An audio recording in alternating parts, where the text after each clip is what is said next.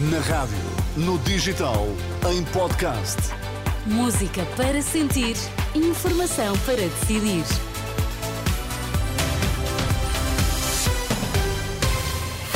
As notícias com a Ana Rita Borda de Água para já os destaques. Bom dia, Ana Rita. Bom dia. Apela à mobilização total por parte do líder do PS para o voto no dia 10. Trabalhadores do Hospital de Cascais estão em greve esta sexta-feira.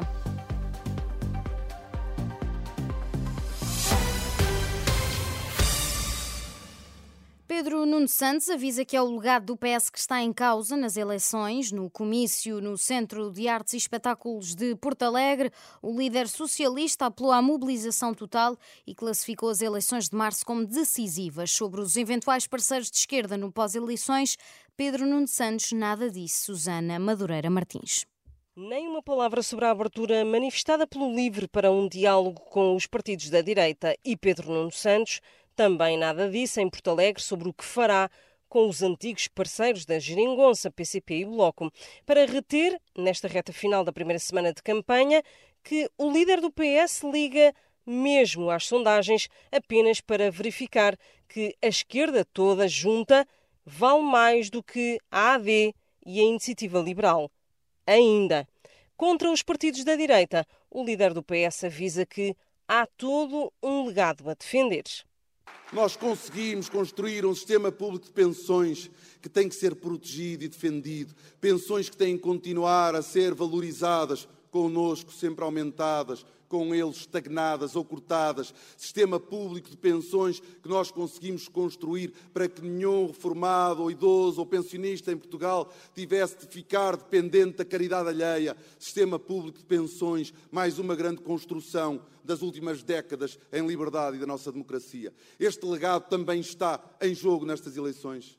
As críticas explícitas ao PSD resultaram da visita a duas obras lançadas pelo PS em Évora. E passados oito anos de governação, o líder socialista duvida que tais obras fossem possíveis com a governação da direita.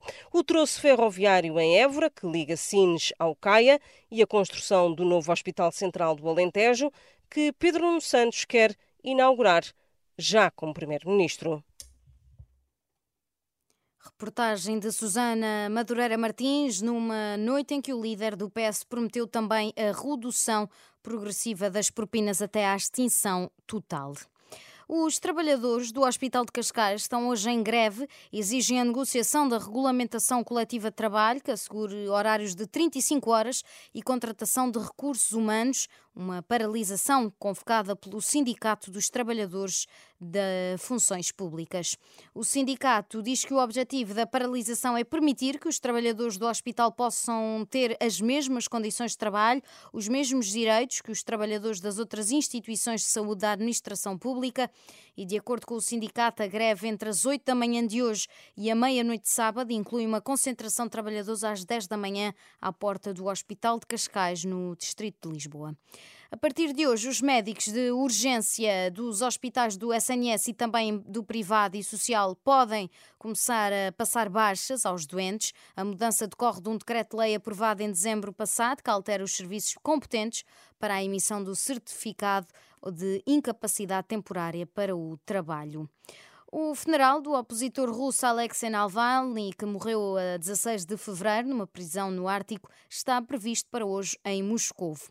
Segundo a equipa de Navalny, o programa das cerimónias fúnebres começa ao meio-dia na igreja do ícone da Mãe de Deus, de onde partirá um cortejo para o cemitério a cerca de 20 quilómetros do Kremlin.